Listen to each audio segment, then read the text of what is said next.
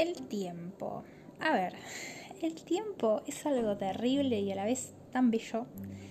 ¿Qué pasa con el tiempo? Yo tengo un problema y es que durante muchos años pensé que el tiempo se perdía. No, estoy perdiendo el tiempo. Por ahí era domingo, me tiraba a ver una serie y cuando habían pasado tres horas decía, no, estoy perdiendo el tiempo, podría haber aprovechado el domingo, podría haber hecho tal cosa, tal otra, estoy perdiendo el tiempo. Gente, el tiempo no se pierde. Y eso es algo de lo que vamos a hablar hoy.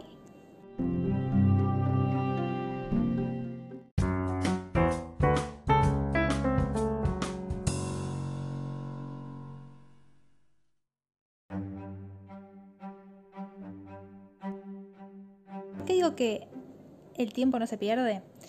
Bueno, yo pasé mucho tiempo, valga la redundancia, pensando que si no era productiva, estaba perdiendo el tiempo. Bueno, la productividad es otra cosa de la que voy a hablar, seguramente sea un capítulo aparte. ¿Qué pasa con el tiempo? Desde que soy chica, siempre me pasó esto de sentir que estaba malgastando el tiempo, cuando podría estar haciendo algo productivo. Y siempre relacioné esto de perder el tiempo a no ser productivo. Y no ser productivo, para mí, siempre fue sinónimo de no ser exitoso en lo que sea que te propongas. Entonces yo automáticamente pensaba, no, si no estoy siendo productiva, está todo mal. No puedo perder el tiempo, no hay posibilidad de que yo pierda el tiempo. Entonces, ¿qué pasaba? Trataba de aprovechar cada segundo al máximo y si no lo hacía, porque por ahí me tiraba en el sillón a ver Instagram por media hora, me sentía mal, sentía que estaba fracasando. Para lo que significaba para mí el tiempo y la pérdida del tiempo, me explico, no es que realmente estás fracasando. Pero entonces pienso, ¿De dónde viene esa presión? ¿De dónde viene toda esa autoexigencia? El tiempo no nos hizo nada, el tiempo solo está ahí. Somos nosotros los que nos maquinamos con lo que el tiempo nos hace. Y puede ser bueno o puede ser malo. Puede ser bueno si mm, te ayuda el tiempo a, no sé, transitar una separación. Viste que dicen que el tiempo todo lo cura. Em, pero no está bueno cuando se acerca la fecha del parcial y vos todavía no preparaste ni un resumen.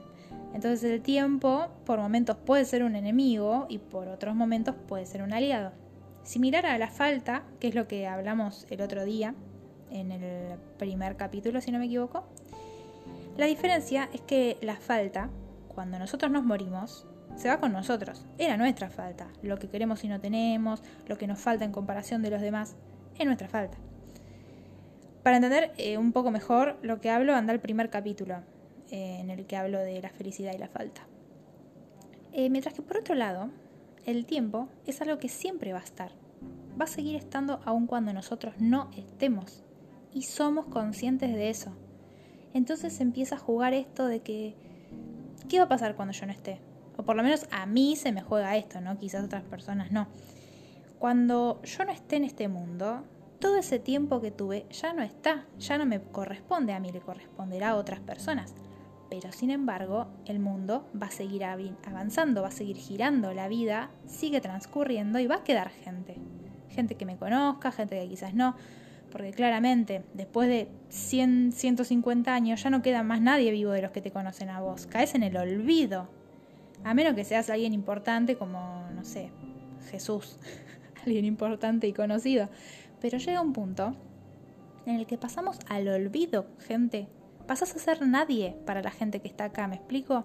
Y a mí se me juega un montón eso. Y hace un tiempo, sí, voy a decir la palabra tiempo muchísimas veces en este capítulo, hace un tiempo yo no quería que cuando yo me muera me olviden Señora, ¿por qué le importa tanto el olvido si ya va a estar muerta? No me voy ni a enterar. No, no, no, no. Yo estaba con que no quería que la gente se olvidara de mí cuando yo muriera. Y por eso, para que la gente me reconozca por siempre, tenía que hacer algo grande. Tenía que ser productiva, tenía que ser exitosa para hacer algo grande. Y si hacía algo grande, la gente no me iba a olvidar. Por lo menos por muchos, muchos años. Y eso, gente, es lo más estúpido que se me ocurrió jamás. No pasa por ahí, Diana, pero bueno, hubo una época en la que yo pensaba eso. Entonces, si pierdo el tiempo, no estoy siendo productiva. Si no estoy siendo productiva, no voy a ser exitosa. Y si no tengo éxito, nadie me va a recordar cuando me muera. ¡Una locura! ¿Por qué la piba no vivía una vida normal y tranquila? ¿Por qué tenía que pensar de una manera tan retorcida? Señores, innecesario. Por favor, vaya a terapia. Y bueno, empecé terapia. empecé terapia y esto del tiempo se me empezó a jugar un montón porque me sentía mal cuando perdía el tiempo. Y con perder el tiempo me refiero a desde estar un rato mirando YouTube tirada en la cama hasta disfrutar de mi tiempo libre. Yo no tenía tiempo libre. Por ahí los domingos que no trabajaba, me ponía a hacer cualquier cosa que fuera productiva. No podía tirarme en el sillón, a ver una serie, comer un heladito, tomarme un café. No, no podía. Tenía que estar haciendo algo que fuera de la mano de la productividad y no paraba. No podía parar un segundo, porque si paraba sentía culpa una locura, la verdad. Una locura. Y mm, tiempo después empecé a trabajar esto en terapia con Carla, mi psicóloga, le mandamos un besito, la voy a nombrar en todos los episodios seguramente. Quizás algún día la podemos invitar para que participe de algún capítulo. Y bueno, entonces empecé a trabajar en ver si es realmente efectivo esto de estar siendo productivo 24/7 o si es preferible ser productiva de lunes a viernes y tomarme un descanso los fines de semana para poder despejar la mente, reponer pilas y así poder ser más eficiente en la semana con el cuerpo y la mente descansada. Y sí, la verdad que la segunda opción suena mucho mejor que la primera, pero cuando empecé a ponerla en práctica y me daba mi tiempo para descansar los fines de semana, por ejemplo, sentía mucha culpa. Entonces, ¿cómo puedo hacer para descansar y disfrutar sin sentir culpa como una persona normal? Por Dios. Y un día, Carla me dijo una frase que me la repito todos los días en mi cabeza y se la voy a compartir a ustedes. Me dijo, Diana, no hay manera de que pierdas el tiempo. Porque el tiempo es algo que no se pierde, se gana. Si vos estás una hora mirando Instagram, no perdiste una hora de tu tiempo, sino que ganaste una hora de tu tiempo y elegiste usarla para, en este caso, no sé, ver Instagram. Entonces me di cuenta de que uno cuando toma una decisión, por ejemplo, sea dormir una hora más, usar el celular media hora, etc., tiene que ser responsable de la decisión que está tomando. Si vos no te haces responsable, vas a sentir culpa. Para no sentir culpa, tenés que hacerte cargo de la toma de esa decisión. Sí, ¿sabes qué? Me voy a quedar durmiendo una hora más porque quiero, porque me lo merezco y eso está bien. Si no te vas a hacer responsable de esa decisión, no la tomes. Si suena la alarma y vos la, las pospones una hora más con culpa, no tiene sentido que duermas esa hora de más porque no vas a descansar nada. Hacelo sin culpa, hacete cargo de tu decisión. Yo intento verlo de esa manera y de esa manera puedo controlar un poco el tema este de la culpa. Ojo, esto es lo que a mí me funciona. Quizás mi psicóloga me escucha ahora y dice, no, no está diciendo cualquier cosa. Pero bueno, esto es lo que me sirve a mí. Entonces, lo que yo me llevo de todo esto es que el tiempo no se pierde. El tiempo está ahí y nosotros lo que sí hacemos es elegir cómo lo vamos a usar. Como les dije, creo que en otro capítulo, yo tengo un emprendimiento. Y el día está lleno de imprevistos. Mi emprendimiento es de chocolates veganos. Entonces, ¿qué pasa? Quizás yo tengo que eh, recibir un proveedor, ir al banco, ir acá, ir allá. Y si una de esas cosas sale mal, porque no sé, por ahí vas al cajero y no hay plata en el banco, por ahí me atrasa todo lo demás, porque yo por ahí con esa plata le tenía que pagar al proveedor y con lo que el proveedor me traía tenía que darle el pedido a un cliente, etcétera, etcétera. Y ya te descompaginó todo. ¿Y qué pasa? Me costaba muchísimo en un comienzo lidiar con esa desorganización. Y es necesario, va a sonar un poco eh, contradictorio lo que voy a decir, pero para que el tiempo, el uso del tiempo sea efectivo y no sintamos culpa, tiene que ser organizado. Aún así, tenemos que aprender a lidiar con la desorganización. ¿Qué pasa cuando las cosas no salen como nosotros queremos? Es necesario tener un plan B. Porque no es, bueno, no, eh, el día está lleno de imprevistos, así que ya fue, ni me organizo. Si total seguro voy al banco y no hay plata en el cajero, entonces después no le voy a poder pagar a fulano y va a ser todo un lío. Ya fue, mejor voy y me tiro así en caída libre al día y veo qué pasa.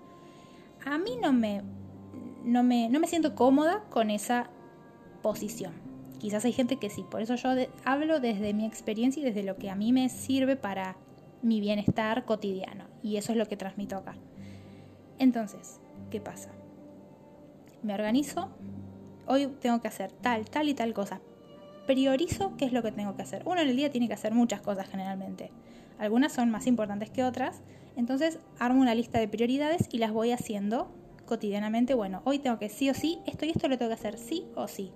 Esto, esto y esto, si no llego no pasa nada. Entonces, hago lo que sí o sí tengo que hacer, lo que no llego, eh, no pasa nada y no, no me siento mal si no llego a hacerlo. Por ejemplo, no sé, eh, tengo que ir al banco, ir al médico, comprar pan, por ejemplo.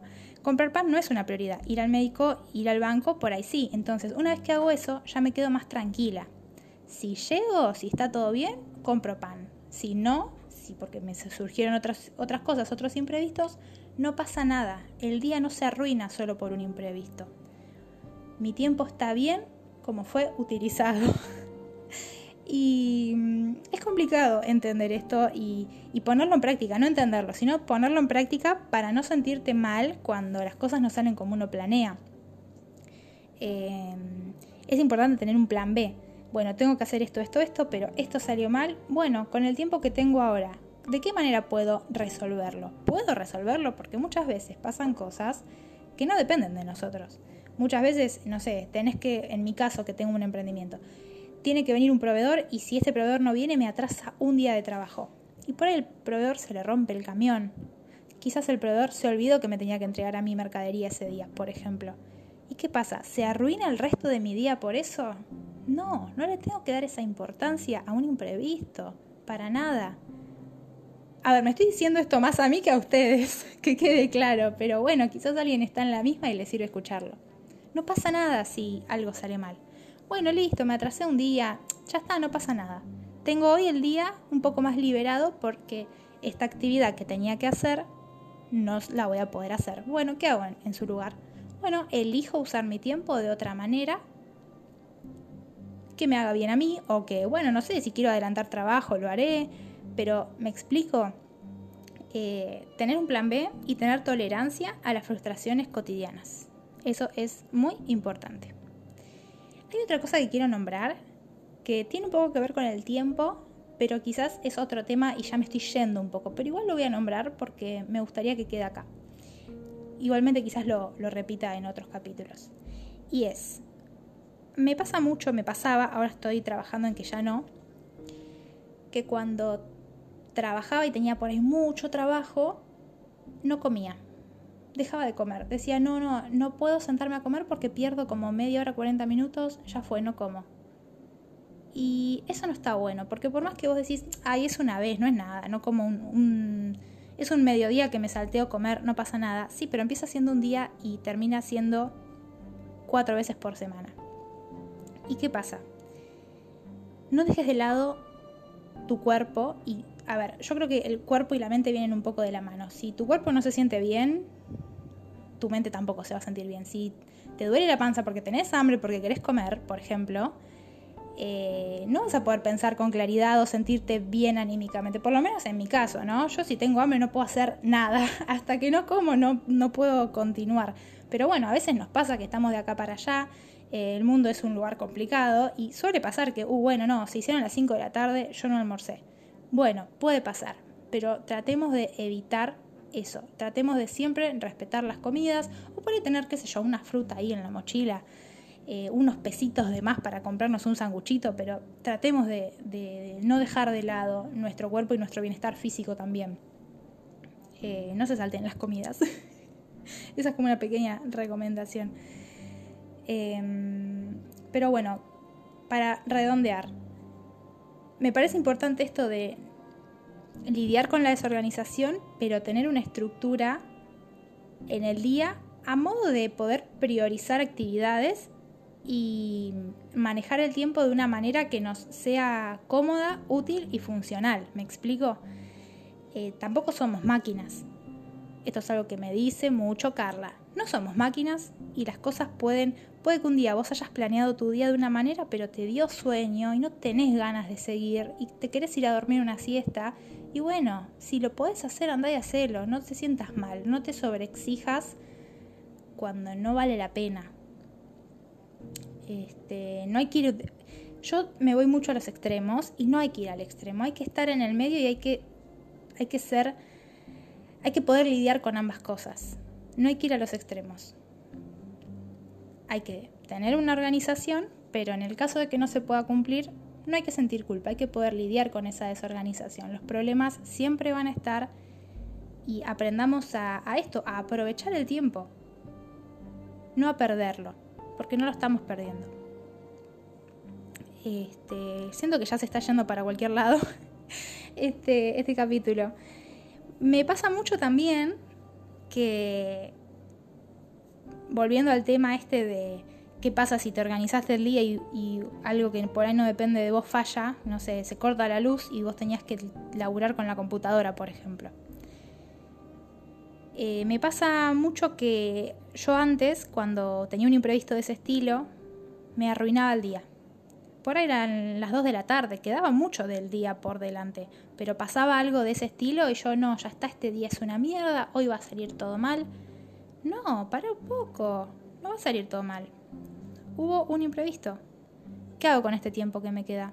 Bueno, voy a usar este tiempo que me queda, ahora que no tengo luz, para hacer algo para mí, qué sé yo. Metete abajo de la ducha, quédate un rato ahí, que es hermoso. Este, salí a dar una vuelta por la plaza, toma aire, comprate un heladito, comete unas medialunas, qué sé yo. Algo que, te haga sentir bien.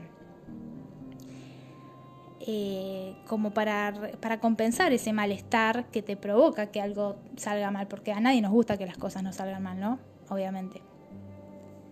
Pero bueno, gente, es eso es aprender a parar, aprender a frenar, entender que hay prioridades y hay otras cosas que no son prioridades y que no merecen nuestra preocupación de la manera en la que se la damos.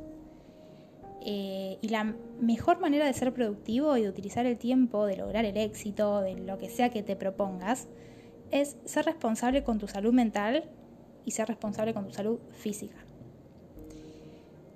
vamos a poner un ejemplo, no sé, un streamer. Un streamer por ahí labura, streamea 16 horas, vamos a suponer, no sé, por día, más o menos. Es un montón de tiempo y es su laburo. Y por ahí chabón ama hacer eso, le encanta, lo disfruta, pero es su laburo también.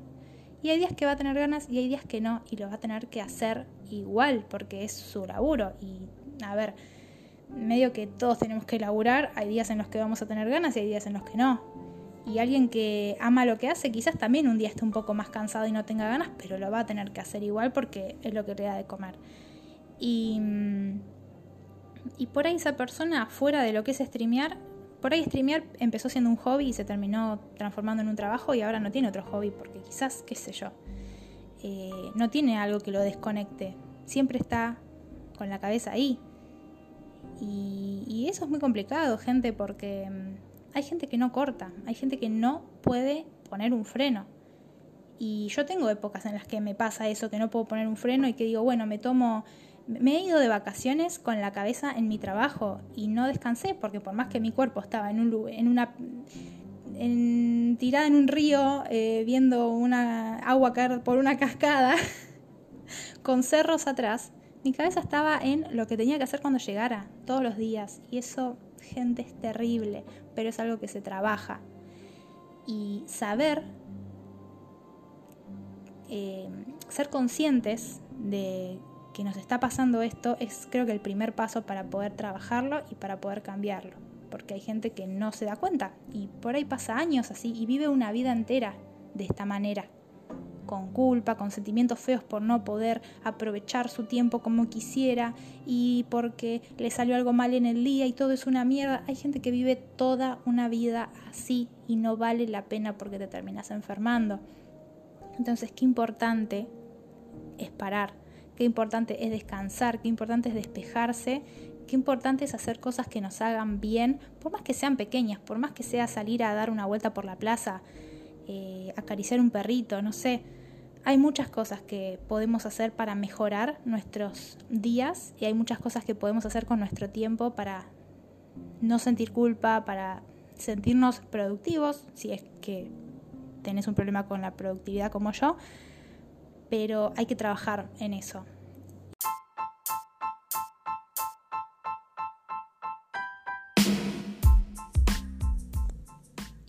Gente, llegamos al final de este tercer capítulo. Recuerden que me pueden encontrar en Spotify y en YouTube como una adulta haciendo el ridículo. También estoy en Instagram como arroba diana.sol. Si les gusta lo que están escuchando, pueden ir a puntuar el podcast a Spotify y también pueden ir a YouTube y dejar algún comentario. Así yo también los puedo leer a ustedes y no solamente ustedes me escuchan a mí. Gracias por llegar hasta el final y nos vemos seguramente la semana que viene con otro episodio. Nos vemos pronto y te deseo el doble del éxito que te mereces. Chau, chau.